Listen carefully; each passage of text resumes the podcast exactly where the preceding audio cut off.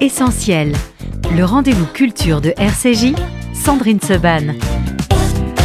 Merci d'être euh, avec nous dans Essentiel. Aujourd'hui, on va parler euh, de la Syrie, on va parler de dictature, on va parler de liberté, on va parler de femmes, on va parler de famille, on va parler de tout ce qui fait euh, ces histoires de réfugiés universels et on va en parler avec les deux femmes qui ont écrit ce livre, La rebelle d'Alep aux éditions Albin Michel.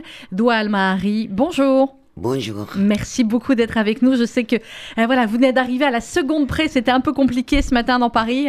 Oui. Oui. Alors, euh, on va on va parler de votre livre. Doigt. Je vais essayer de parler doucement un peu plus doucement que d'habitude. Je parle rapidement en français. Euh, s'il y a un, souci, j'imagine qu'on peut switcher un peu en anglais ou, Tristan euh, m'aidera. Tristan de Choiseul, bonjour. Bonjour. Euh, vous êtes médecin, vous êtes présidente de l'association Les Champs de Bouze, qui se consacre aux femmes seules, demandeuses d'asile, réfugiés politiques. Et vous avez écrit l'histoire de Doua, son histoire donc on avait déjà évoqué rapidement il y, a, il y a un mois. Vous étiez ici même dans, dans l'émission de la rédaction présentée par, par Paul Amar mais je voulais bien évidemment qu'on ait plus de temps pour parler toutes les trois, euh, pour que vous nous racontiez euh, votre association, euh, Tristan, et que vous nous racontiez votre vie, Doua, et aujourd'hui votre, votre arrivée en France.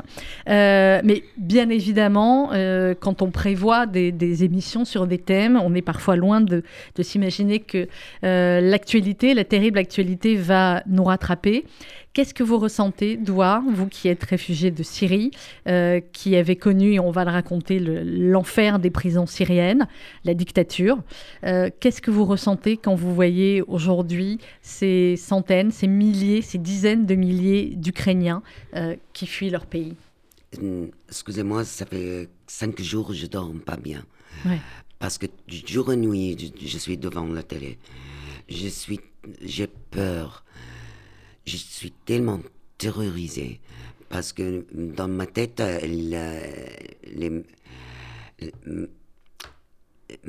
j'imagine, je sais qu'est-ce que ça veut dire le peur. La, la guerre, la guerre, après la guerre, c'est, ça commence la guerre, tu ne sais pas quand elle va finir cette guerre.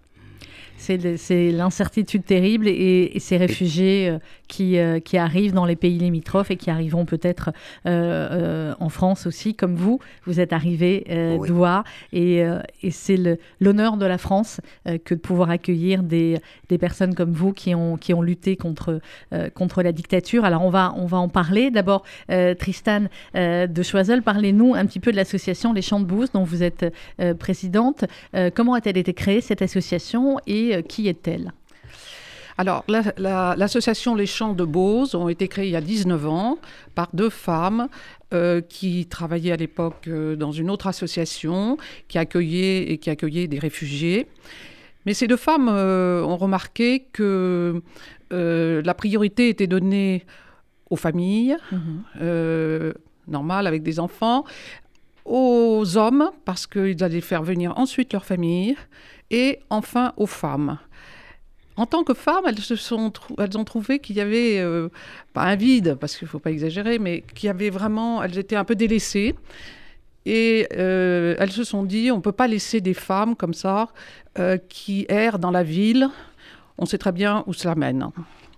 Donc elles ont décidé de créer cette association. Cette association s'appelle les Champs de Bose, B2OZ. Mmh qui vient euh, de, dans l'Ancien Testament d'Isaïe, dans le livre d'Isaïe, qui est l'accueil euh, de, la, de la femme euh, étrangère. Alors, Tristan de Choiseul, vous racontez dans le, dans le prologue du livre, vous dites pour moi, les émigrés, ce sont les plus pauvres parmi les pauvres parce qu'ils ont tout perdu, leur pays, leur famille, leurs amis, leur métier, leur maison, leur culture, leur langue. Et vous avez fait la connaissance de Doua lors d'un entretien euh, que vous faisiez dans, dans l'association. Comment ça s'est comment ça s'est passé? Ensuite, on va demander à Doua de nous raconter votre premier entretien. En fait, euh, j'avais connu Doua un petit peu avant. Moi, je suis médecin dans l'association. Mhm. J'avais connu Doua un petit peu avant euh, parce qu'elle cherchait un logement, parce qu'elle cherchait un certain nombre de choses dont ont besoin les personnes qui arrivent comme ça de l'étranger. Et puis, Doua a demandé à me voir en consultation Alors, sans dévoiler euh, le secret de la consultation, euh, Doual est venue une première fois, elle m'a dit j'ai très très très mal à la tête, etc. Enfin bon, je fais mon travail, si je puis dire, je vérifie par, sécurité, je ne trouve rien, je lui donne du doliprane et ça s'en va.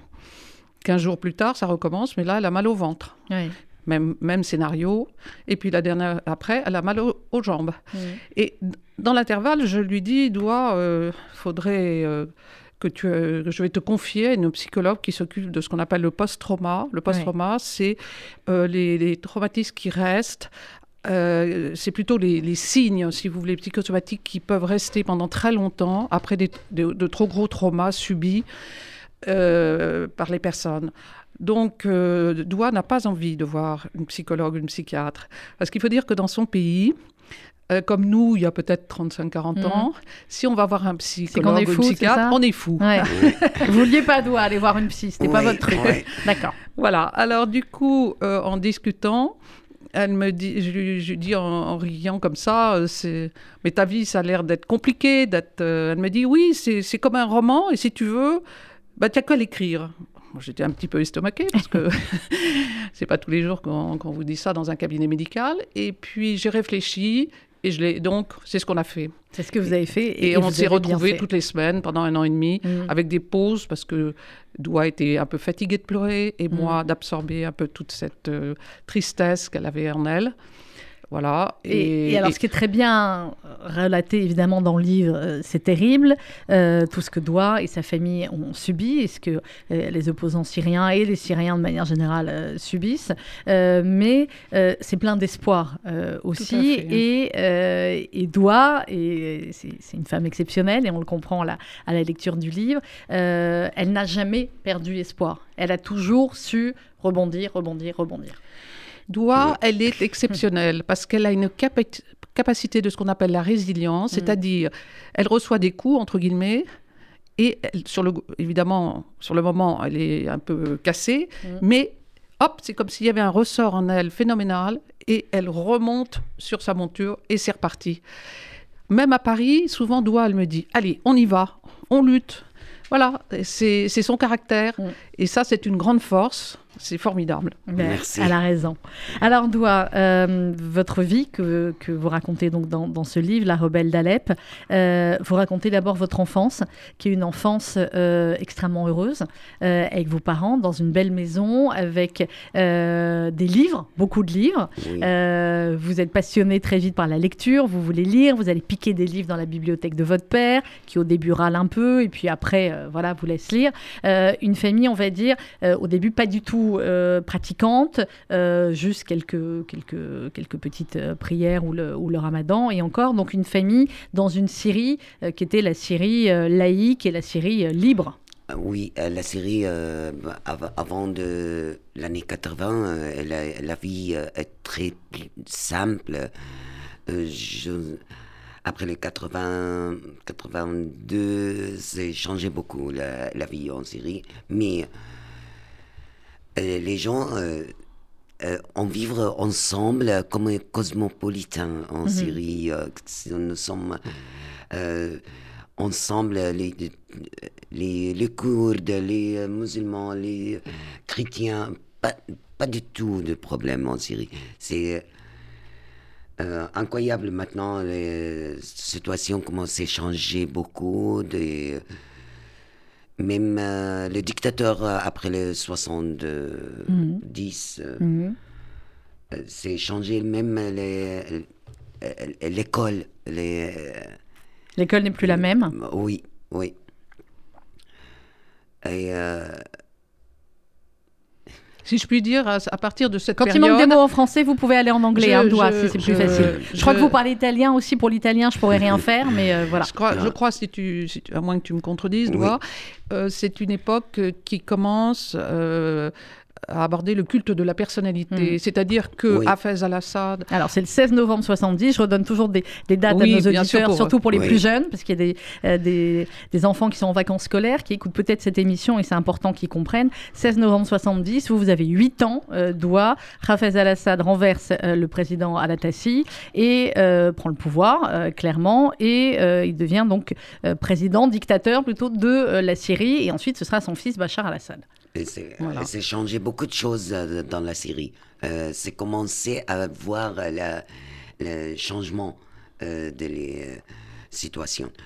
Mais après, les, les, les, choses plus importantes, 2011, la, révolution contre mhm. que, que, nous avons sortir dans les rues, dans la rue avec les fleurs, on chante de nous avons besoin un peu de liberté. Mhm. Alors, ce, besoin de liberté évident du, peuple syrien, euh, Tristan Edouard, ça fait suite aussi, et vous le racontez très bien dans le livre, aux différents printemps, ce qu'on a appelé le printemps arabe dans d'autres pays, et petit à petit, cette, cette contagion de démocratie voilà, qui se propage et qui va arriver jusqu'en Syrie. Euh, sauf qu'en Syrie, euh, comme dans les autres pays d'ailleurs, la répression va être terrible. Et vous, euh, doit, alors vous, vous êtes archéologue de, profession et vous êtes également guide. Hein. vous, vous montrez les, beautés de, votre pays aux touristes quand il y en avait, hein, en tout cas. Et, et vous allez manifester aussi, vous avez le courage d'aller manifester. Pourquoi vous allez manifester? Pour la liberté. Hmm. Pour la liberté. Mais vous saviez que c'était extrêmement dangereux. Comment vous réussissez à, à, avoir ce courage au-delà? Vous saviez ce qui se passait si vous étiez emprisonné, arrêté? Pour vous, c'était un impératif, il fallait le faire, il fallait essayer? Oui, la première fois que je criais euh, liberté, mon cœur me bat, euh, j'ai peur, mais c'est une... une euh, une nécessité. Euh, euh, oui, mhm. oui. Une nécessité. liberté, liberté. C'est ce que ressentent Tristan euh, de Choiseul, tous ceux qui arrivent finalement parfois dans l'association et qui arrivent en France. La plupart des réfugiés politiques sont évidemment des gens qui ont combattu les dictatures dans leur pays et qui savaient quels étaient les, risques qu'ils prenaient. C'est ce besoin de liberté, ce besoin à un moment donné qui fait que ben, on va prendre tous les on va prendre tous les risques parce que parce que c'est plus possible. Mais oui, parce que dans les dictatures, progressivement, c'est ce qu'a fait Hafez et puis Bachar al-Assad. Si vous voulez, les, taux se resserrent de plus en plus, les taux de la liberté se resserrent de plus en plus. Alors c'est d'abord le culte de la personnalité du président, on, érige des statues, on met des photos partout. Euh, ensuite, c'est la corruption qui est ah, extrêmement forte. Ensuite, euh, il faut faire allégeance aux, au dictateur, sinon on risque sa vie. Mhm. Ça a été le cas de, beaucoup de personnes. Il faut comprendre que la famille al-Assad est alaouite, c'est une minorité en Syrie. Et donc le, président Hafez puis Bachar ont besoin des autres minorités pour asseoir son pouvoir. Et donc euh, il va demander à ces minorités de faire allégeance. Mhm. Donc, et si les gens ne font pas allégeance, si ces personnes-là euh, minoritaires ne font pas allégeance, elles risquent leur vie. Donc c'est très compliqué. Voilà. Ensuite, à l'école, euh, on, fait des défilés au bout d'un certain temps. on commence à faire des défilés à la gloire du président. Ensuite, on ne peut pas parler de politique parce, que si qu'on est est-ce que les murs ont des oreilles et que et même nos euh, meilleurs amis ou notre famille voilà euh, voilà, il, peut y avoir toujours un traître ou quelqu'un de, de qui, qui vous veut pas forcément que du bien mm. euh, et vous vous retrouvez sans savoir pourquoi voilà l'exemple le plus probant dans la famille de, de Doua c'est son père son, père. était mm. journaliste grand mm. Il a eu des, des, collègues qui se sont retrouvés en prison parce qu'ils ont vaguement dit quelque chose qui ne plaisait pas au pouvoir. Mm. Il a été obligé de démissionner. Il n'a plus jamais été journaliste. Il s'est retrouvé euh, à travailler comme fonctionnaire dans l'électricité de Syrie. C'est pour dire que euh, la parole est confisquée. La parole est clairement confisquée. Alors, euh, doit vous raconter donc votre, votre enfance, je l'ai dit, avec, euh, avec des livres, euh, avec de la musique, avec la bonne cuisine syrienne. Vous êtes devenu aujourd'hui traiteur en France, donc on aura l'occasion d'en reparler. Vous racontez vos sœurs, vous racontez Aznavour, qu'on écoutera tout à l'heure, Johnny Hallyday, les Beatles, les Rolling Stones, bref, une vie d'enfant heureuse avec vos grands-parents également, et un mariage extrêmement jeune. Vous avez 14 ans quand vous vous mariez. pour vous, c'est le prince charmant. Oui. Je pensais que je, je veux vivre comme une princesse mm. avec un, un homme. c'est unique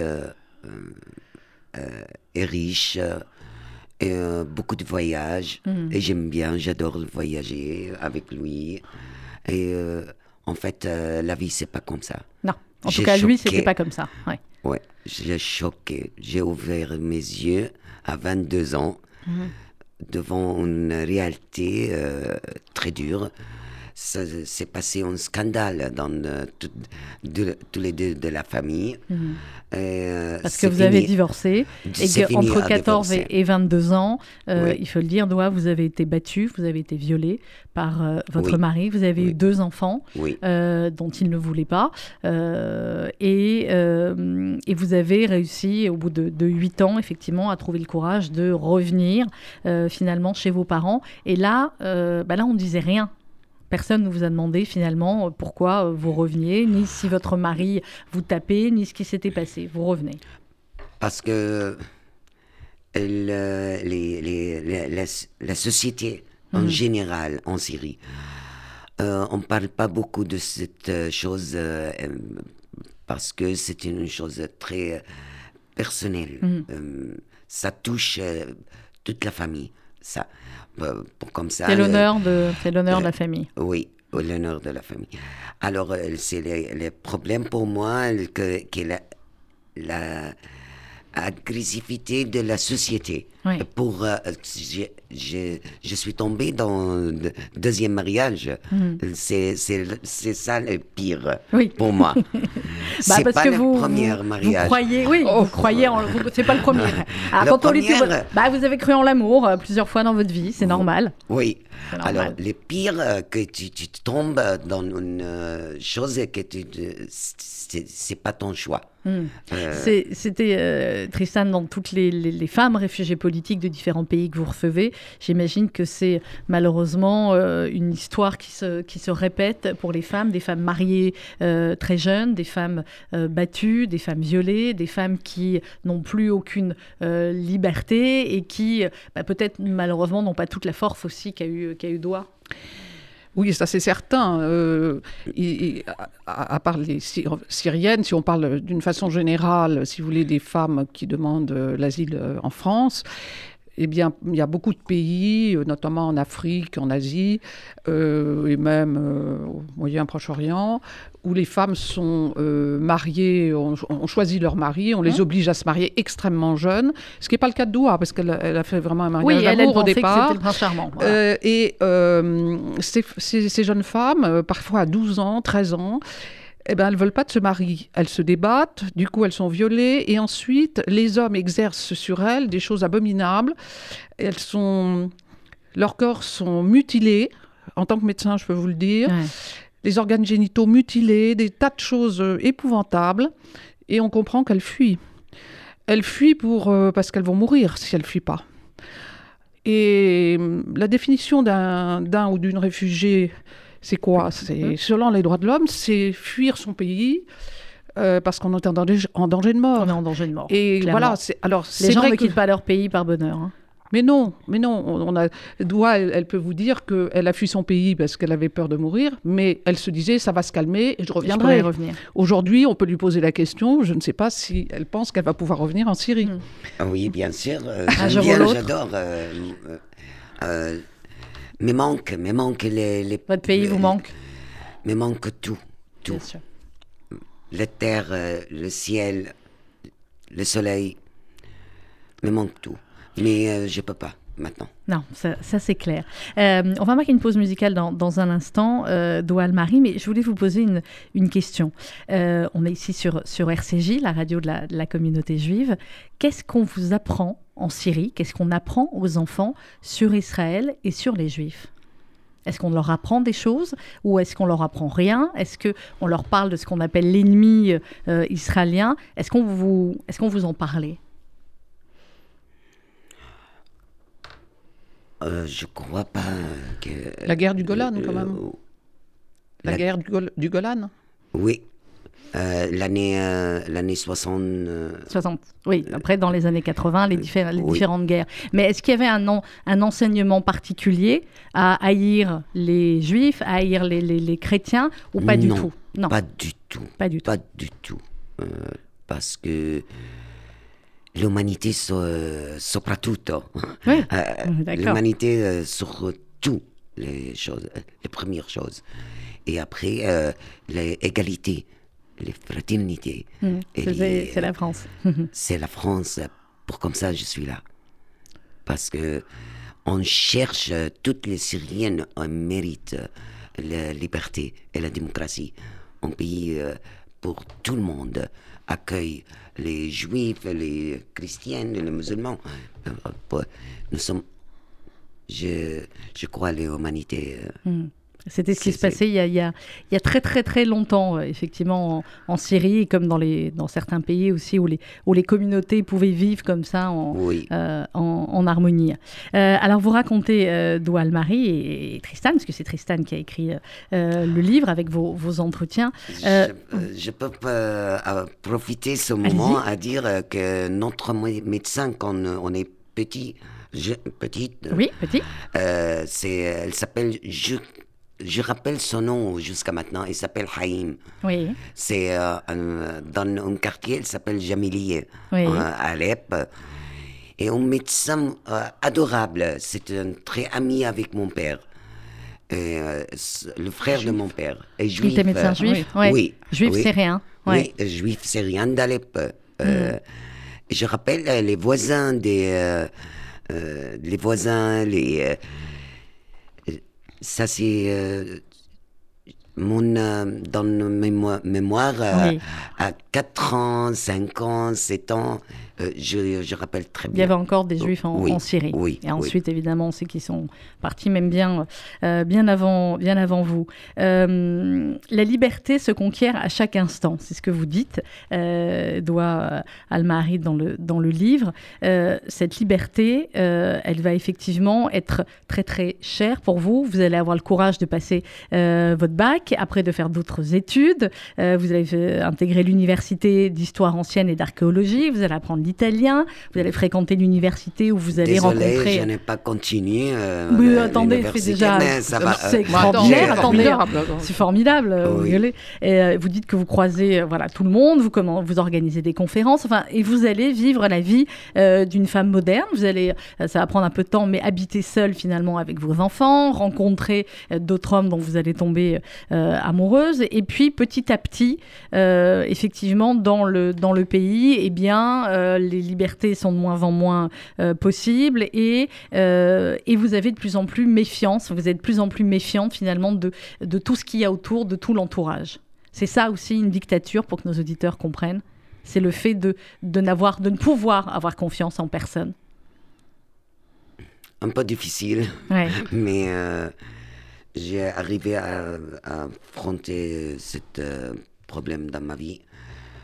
Et quand je, je, suis resté euh, à prendre la responsabilité mhm. euh, et les, euh, pour grandir, je, rappelle que je suis grandi avec mon fils ensemble. Mais oui, oui, vous étiez très jeune quand vous avez vos deux garçons. Nous sommes grandis ensemble. Et jusqu'à maintenant, je parle avec eux euh, comme euh, des amis. Mmh. Ils disent à un moment donné, vous êtes une grande sœur qu'une maman, finalement, parce qu'il n'y avait pas beaucoup de. Il y avait peu de, de différence d'âge. Mais euh, les, les, plus dur dans cette époque, mmh. c'est l'accident de la voiture. Hmm. Alors, vous avez effectivement un accident de voiture, comme si ça suffisait pas. Hein. Euh, on signe un accident de voiture très, euh, très violent. Vous allez euh, passer même des mois, des semaines en service de réanimation, et puis ensuite beaucoup, beaucoup de, de douleurs. Hein. C'est médecin. Trois ans, de, trois ans. Trois ans avec les mécanes et les, les thérapies, les, les opérations, mhm. les, kinés. Les, les kinés. Euh, euh, quelquefois, je n'arrive pas à, à dire est-ce que je peux marcher une autre fois? Ouais. Est-ce que je vais remarcher un jour? Un jour. Mais euh, je, dis je demande à, une fois à la médecin, est-ce que je, c'est quand je peux danser? Bah Parce que vous aimez danser. ben oui. J'ai pas envie de, ma, de, de marcher, vous voulez danser plutôt. Je comprends, je comprends très bien. On va marquer une pause musicale d'Oual Mahari euh, et Tristan de Choiseul. Et on se retrouve juste après pour parler de ce livre, La Rebelle d'Alep. C'est aux éditions Albin Michel. Vous connaissez Enrico Macias? Oui. Oui, bien sûr, ah, le sourire. Que vous aimez, Enrico? Oui. Et, cette chanson qui est l'hymne finalement de tous les. J'ai quitté mon pays. Exactement. J'ai quitté ma maison. J'ai quitté mon ciel bleu, etc. etc. On écoute tout de suite Enrico Macias et on se retrouve juste après avec nos invités.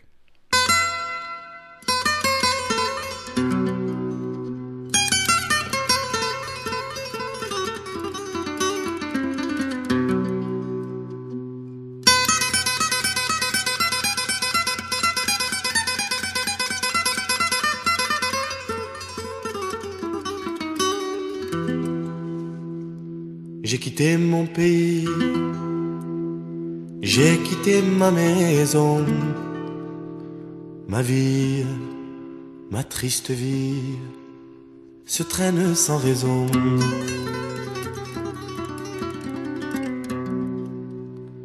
J'ai quitté mon soleil, j'ai quitté ma mer bleue, leurs souvenirs se réveillent bien après mon adieu. Soleil, soleil de mon pays perdu,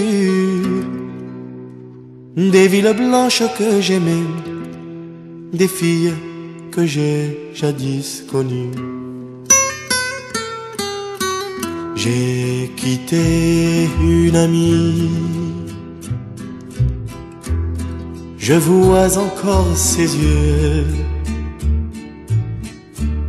ses yeux de pluie,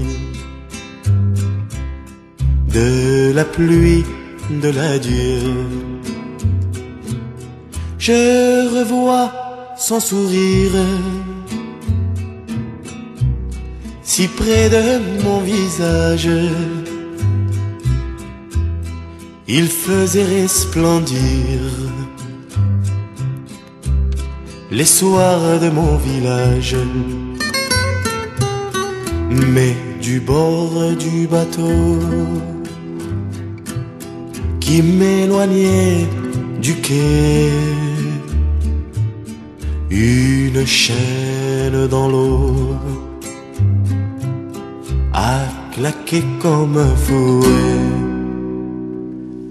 J'ai longtemps regardé ses yeux bleus qui fuyaient la mer les a noyés dans le flot du regret.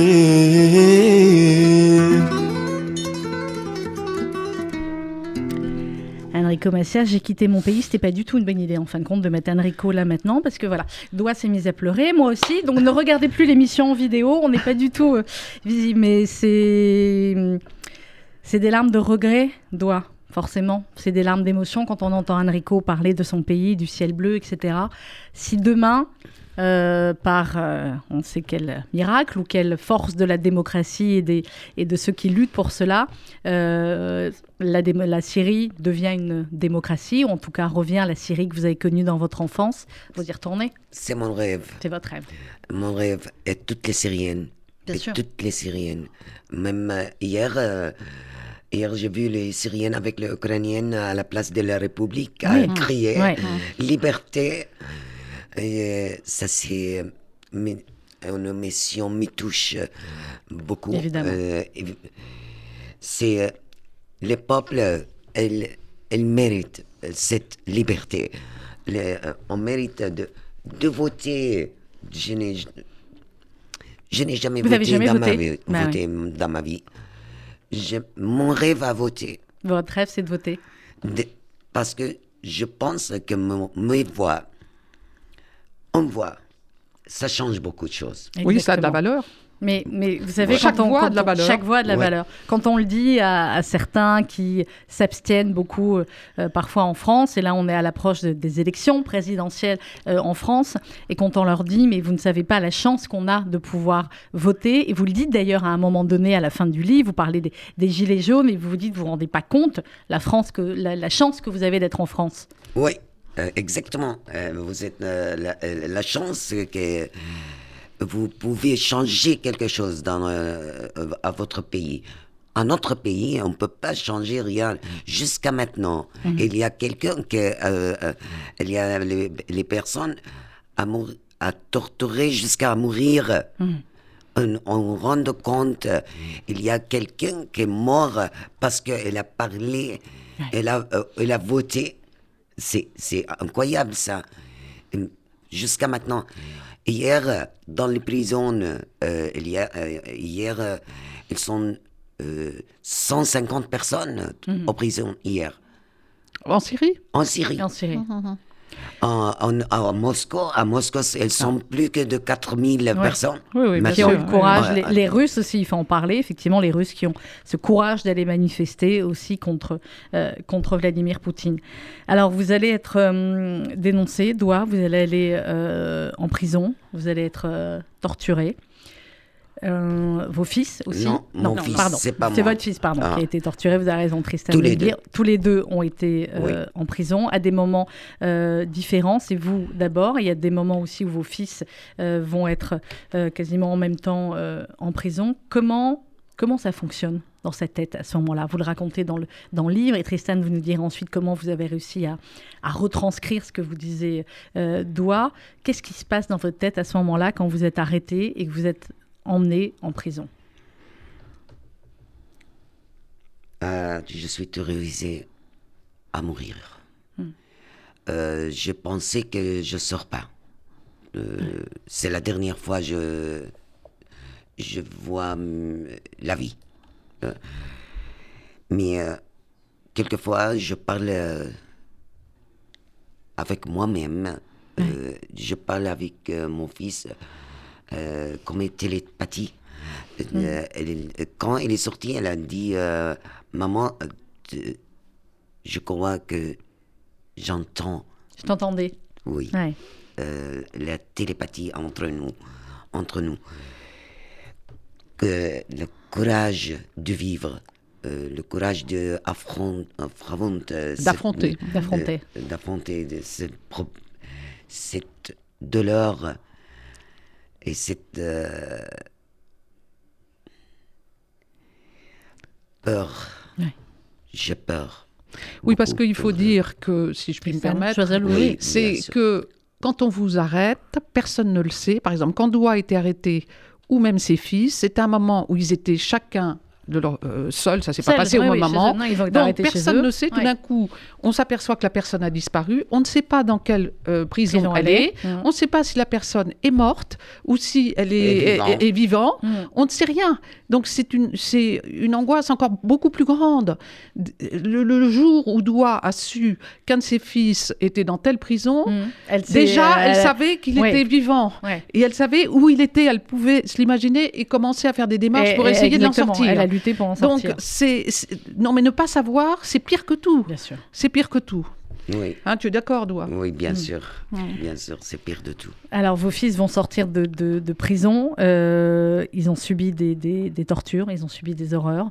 Euh, ils arrivent à vous raconter quand ils sortent, ou alors c'est trop douloureux Ouais. Non. Pas tout de suite. Non. Pas tout de non, suite. pas Ouais. tout de suite.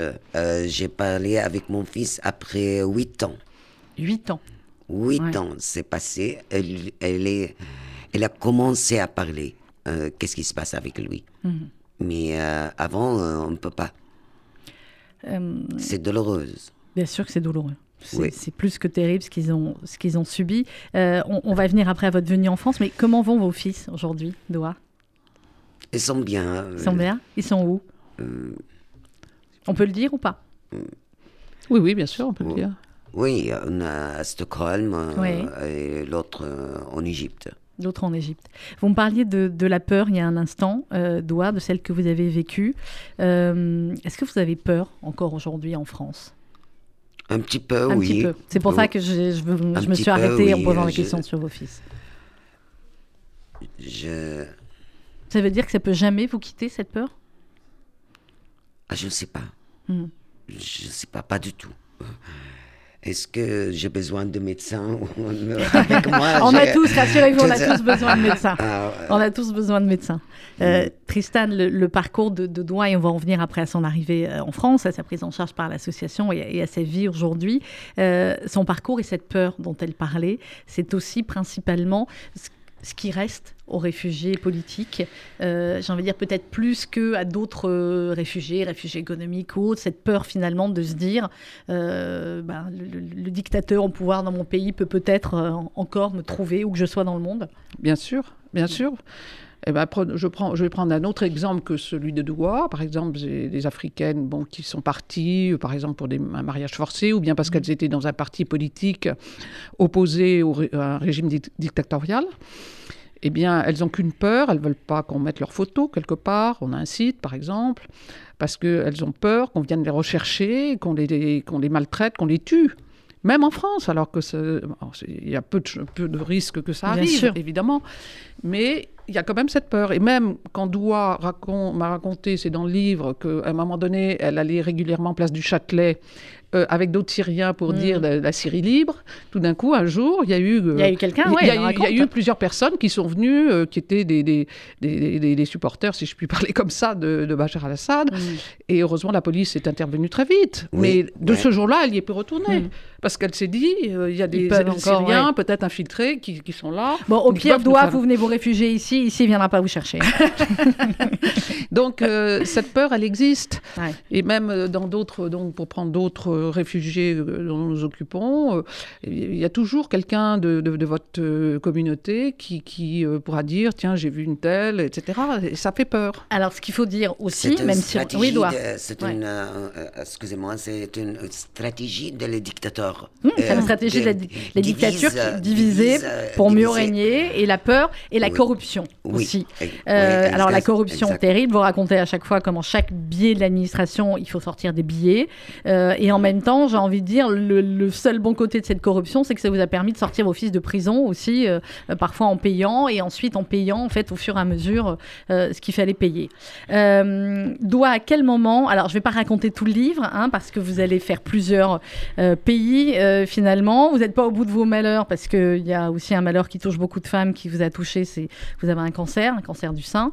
Euh, et à quel moment, finalement, vous vous dites, bon, bah là, il faut, vraiment que je, je fuis, et vous allez arriver en bateau, avec ce, euh, enfin, si on peut appeler ça un bateau, hein, ce parcours que font bon nombre de réfugiés, finalement, de, de traverser la mer.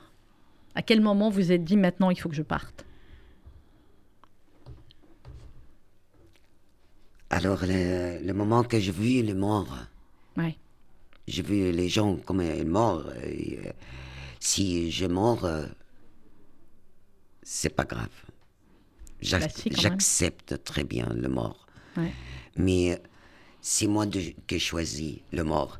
C'est pas Bachar euh, qui a C'est pas choisi Bachar comment je qui va vais choisir ma mort. mourir. Ouais. C'est mon choix à mourir. Bon, dans- et j'ai salté euh, sur le bateau plastique euh, Ouais. et hop, je suis euh, réveillé le matin à Paris. Euh, mais j'ai passé euh, euh, 15 jours, euh, 20 jours de, Pour aller de. Parce que de- de- tu es parti les- de la Turquie. la Tu as pris un bateau à- plastique, comme tu dis. Tu es arrivé en Grèce. en Grèce. Et là, tu, as, tu as été ensuite en Italie. Enfin bref, tout ton parcours. périple, depuis la Turquie jusqu'à Paris, tu as pris à peu près 15 jours, c'est ça? 15 jours. Oui. de, de Voilà. mer, Voilà. donc quasiment. C'est le Voilà. parcours Val- euh, classique, entre guillemets, euh, Oui. Tristan de Choiseul, des réfugiés que vous recevez? Mais bien sûr. Bien sûr, euh, c'est euh, voilà et même des faux papiers, on peut le dire. Euh, doit sûr, euh, on des faux papiers. Maintenant, à- elle a ses papiers, elle est en règle. Non, ici. mais pour pouvoir arriver jusqu'en France, à un moment donné, elle a eu des faux papiers. Mm. Euh, non pas que ça soit bien d'avoir des faux papiers, Non, on prône pas, pas les faux papiers, c'est pas ça, mais c'était son seul moyen de s'en sortir provisoirement. Mm. Après, dès qu'elle était en France, évidemment, les faux papiers ont disparu et elle avait ses, ses vrais papiers et, Et voilà, elle pouvait expliquer d'où elle venait et pourquoi ça avait été comme ça. Jusqu'à la dernière minute, en arrivant ah bah oui, à, Paris, elle tremblait. Elle tremblait. Sur, euh, dans le livre, euh, Tristan de Choiseul, il y a beaucoup, euh, et c'est très, très poétique et très touchant, il y a beaucoup de poèmes ou de textes de chansons ou d'extraits de littérature. On a bien compris que dans la famille de, de Doigt, les livres étaient importants. Votre papa journaliste et vous qui avez beaucoup, beaucoup lu. Vous lisez en français aujourd'hui? Oui. Oui. oui. Pas beaucoup. Au moins votre, votre livre. Vous citez à un moment donné la Divine Comédie. Euh, et cette phrase de la Divine Comédie, tu seras obligé d'abandonner ce qui te sera le plus cher, c'est la première flèche que lance l'arc de l'exil. Ben oui, c'est exactement ce qu'elle a dit tout à l'heure. Son rêve, c'est de retourner en Syrie, mais pas la Syrie actuelle, euh, telle qu'elle telle qu'elle se vit actuellement. Euh, évidemment, mais on ne part pas en exil par plaisir. Ça, il faut arrêter de penser que pour profiter d'un pays qui, qui, va vous euh, qui va euh, bien ou mal vous accueillir, c'est pas ça. C'est pas facile pas, à tirer euh, mais bon nombre, C'est un, un, destin commun, doit parce que bon nombre de nos auditeurs qui nous écoutent, ma famille, la famille de, notre réalisateur, enfin tout, ils sont beaucoup à être partis, soit d'Algérie, soit du Maroc, soit de la Tunisie, soit évidemment des pays de de l'est. C'est pas facile. Oui. voilà. Tout le monde sait euh, ce que c'est et pourtant, euh, parfois, on a l'impression que certains oublient euh, ce que c'est que d'arriver dans un pays, que d'être réfugié, d'avoir dû tout laisser derrière soi et de devoir se battre pour reconstruire une, une vie. c'est ce que vous avez fait, Doigt. Alors aujourd'hui en France, comment ça se passe? À 50, 53 ans, tu commences, Tu mhm. commences à zéro.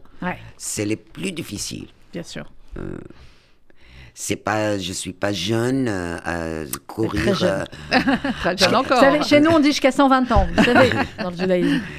À courir, à courir dans le métro, euh, et, à gauche et à droite mhm. pour, les, papiers. les, papiers. les papiers. c'est le pire, les papiers. Les, les pires pour. Jusqu'à hier, si quelqu'un me dit euh, il y a le papier administratif. Euh, mm. euh, je, ça la, vous deuxième, la deuxième fois, la, tu, tu, me dis ça, deuxième fois, je tombe par terre.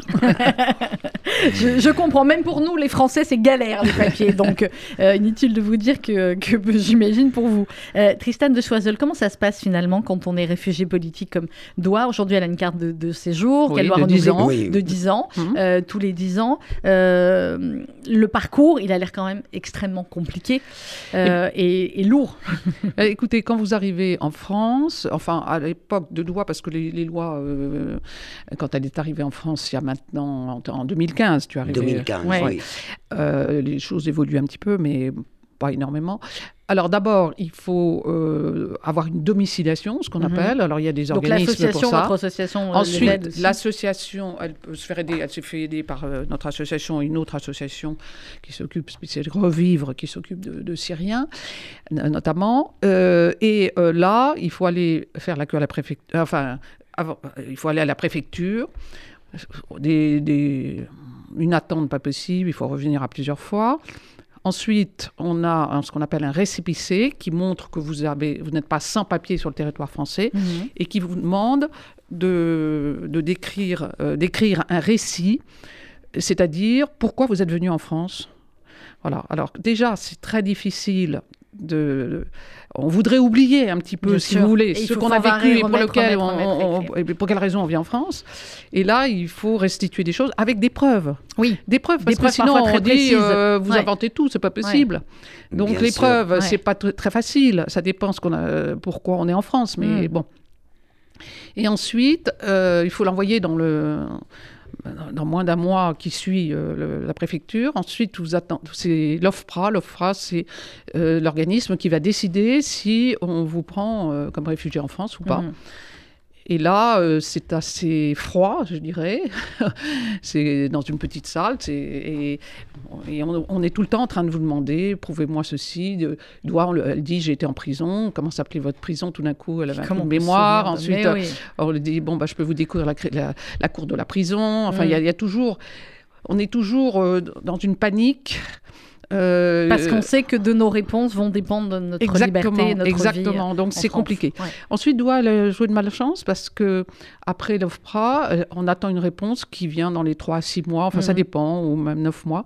Ça a mis un an et demi. On lui donne une carte provisoire, si vous voulez, de 3 mois, une carte de séjour de 3 mois. Et là, elle a eu, euh, elle n'a pas eu de chance parce que il y avait, euh, parce que la préfecture a beaucoup de travail et donc sous-traite et son dossier était à moitié perdu dans les sous-traitants, je sais pas. Du coup, euh, elle a mis un an et demi à avoir ses papiers, donc ça, ça a été encore la course à la préfecture. J'ai même mmh. accompagné. Et finalement, on y est arrivé. Oui. on a bu le champagne. C'est allemand. Ah, bah, j'espère bien. Ah oui, bien sûr. Plutôt que la, la Vous avez vu les, les, papiers. Ça a été difficile, mais on y est arrivé. On est arrivé. Alors, vous racontez aussi, euh, vers la, fin du livre, euh, les, euh, les attaques euh, de Bachar al-Assad sur son peuple et sur les, Palestiniens de Syrie. Vous dites au printemps 2015, c'est des attaques chimiques, il faut quand même pas oublier. L'attaque chimique de, de Bachar al-Assad, le massacre par bombardement des Palestiniens de Syrie, 2900 morts, et bizarrement, personne euh, n'en parle. Hein. Ce ne sont pas des, Palestiniens qui intéressent euh, le monde, généralement, ceux de Syrie. Euh, et toutes ces, attaques terribles sur leur propre peuple, sur les, sur les rebelles, sur ceux qui, veulent la, démocratie. Aujourd'hui, est-ce que vous arrivez à suivre les informations sur ce qui se passe dans votre pays ou alors les informations sont très difficiles finalement à obtenir parce que nos confrères, mes confrères, journalistes vont être ailleurs on va être focalisé sur une autre région du globe? Il, y a, il y a beaucoup de, gens qui elle, travaillent très bien pour le, qu'est-ce qui se passe en Syrie. Hmm. Il y a les journalistes, il y a les...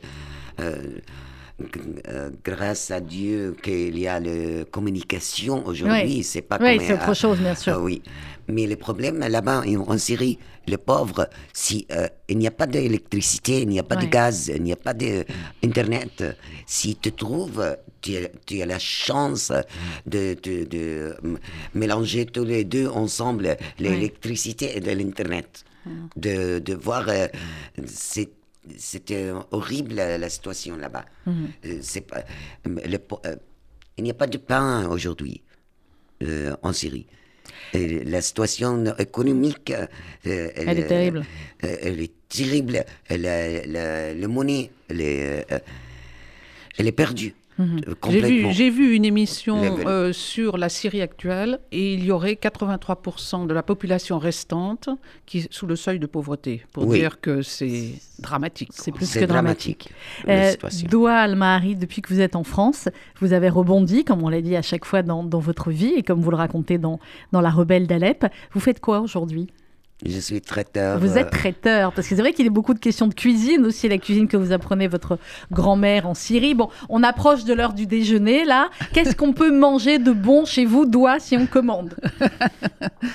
Il y a plein de choses qui se rapprochent de la cuisine israélienne. Les kibbe. Les kibbe, c'est les petites boulettes. Oui. D'accord. Les boulettes, euh, euh euh, de plateau. Hier, mm. euh, j'ai préparé chez Okoni un kibbe avec le plateau. Mm et les, euh, les viandes de bœuf euh, mhm. avec l'échalote, le mhm. sauce d'échalote, et du riz. Euh, du le houmous. Le houmous. Les, on, plat L'agneau. L'agneau avec le, grenade. Le grenade et mm, sauce de grenade. Mm. Et j'adore un plat très je préfère ce plat. L'aubergine euh, grillée avec le poivron grillé. Très bon. Avec la sauce de grenade. Ouais, sauce grenade et terrina. Euh, non, non, pas vous pas terrina. Ah, euh, sauce de grenade et grenade. Ah, très bien. Ok, bon alors vous nous donnerez, vous nous donnerez la recette. C'est quoi votre, votre espoir aujourd'hui, Douane Marie? À continuer la vie tranquille et j'aime bien J'aime bien avoir un, euh, un appartement. j'attends, j'attends la décision de la sociale pour. Mm. Euh, pour avoir votre appartement. Oui. Mm. Oui, c'est, c'est ça parce que on Actuellement, actuellement elle, est, elle est logée, elle est logée par, un, de, par nos appartements passerelles, ce qu'on appelle, parce que euh, elle a eu beaucoup de mal au moment de, du Covid, parce que quand on est traiteur et que le Covid arrive et ah qu'il ben. n'y a plus de traiteurs, les traiteurs, voilà. Et donc, elle s'est retrouvée dans une situation très difficile, d'autant plus que comme elle est auto-entrepreneur, elle n'a pas touché de Mmh, chômage. tout, ouais. Et donc, elle a été aidée par nous, bien entendu. J'ai tombé euh, malade de, de la deuxième et- cancer. et du coup, ça elle- suffit. euh, J'ai tombé malade. classe, comme on dit chez vous, ça suffit. Classe. Le, Mais, le deuxième euh, cancer, c'est le pire. Ça va Mais- mieux mais là Ouais. Elle a fait un truc extraordinaire, or. je voudrais le dire, Ouais. pendant la période Covid, euh, le premier confinement. Oui, elle a fait pour les hôpitaux. Voilà, Vous avez fait elle, a la- elle a fait pour les hôpitaux, elle a fait de- des repas pour les hôpitaux, hein, alors qu'elle n'avait même pas de quoi manger. Ben, Non, vous voyez, c'est quand ouais, même je quelqu'un. vois, j'ai bien, j'ai bien, on voit bien quelqu'un à travers euh, le livre, d'assez on voit, exceptionnel. on voit très bien. Elle est, elle est totalement exceptionnelle. Et puisqu'on a parlé pendant toute cette émission des, euh, des, des réfugiés, euh, vous êtes dans une maison euh, d'où cette radio appartient au Fonds social juif unifié, qui est la grande institution de la, de la communauté juive pour le social. Et au moment même où nous parlons, depuis hier, il y a, il y a un camion euh, et d'autres vont suivre avec de l'aide pour les réfugiés ukrainiens qui est, qui est parti. Et il y a ce rendez-vous à 17h tout à l'heure au théâtre euh, Antoine à l'appel de Bernard-Henri Lévy, la règle du jeu, et auquel s'associe le FSJU et, et son président, euh, maître Ariel Goldman, parce que voilà, c'est ce qu'on se disait en, en début d'émission.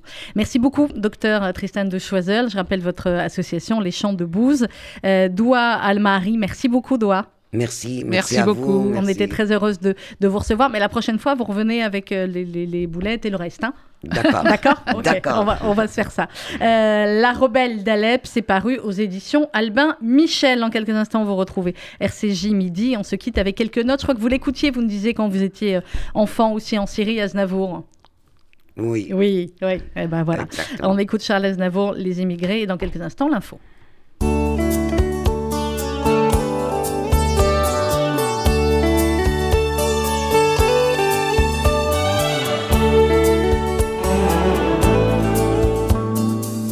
Comment crois-tu qu'ils sont venus? Ils sont venus les poches vides et les mains nues pour travailler à tour de bras et défricher un sol ingrat. Comment crois-tu qu'ils sont restés? Ils sont restés en trimant comme des damnés sans avoir à lever les yeux pour se sentir tout près de Dieu. Ils ont plein de ferveur et de vertu. Tous ensemble, bâti un temple à temps perdu.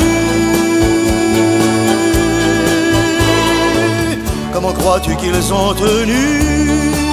Ils ont tenu en étant croyants et têtus, déterminés pour leurs enfants à faire un monde différent émigrants. Comment crois-tu qu'ils ont mangé? Ils ont mangé cette sacrée vache enragée qui vous achève ou vous rend fort, soit qu'on en crève ou qu'on s'en sort. Comment crois-tu qu'ils ont aimé? Ils ont aimé en bénissant leur premier-né en qui se mélangeait leur sang, leurs traditions et leurs accents. Tous ensemble, ils ont bientôt créé un univers nouveau. Tous ensemble, sans holocauste et sans ghetto.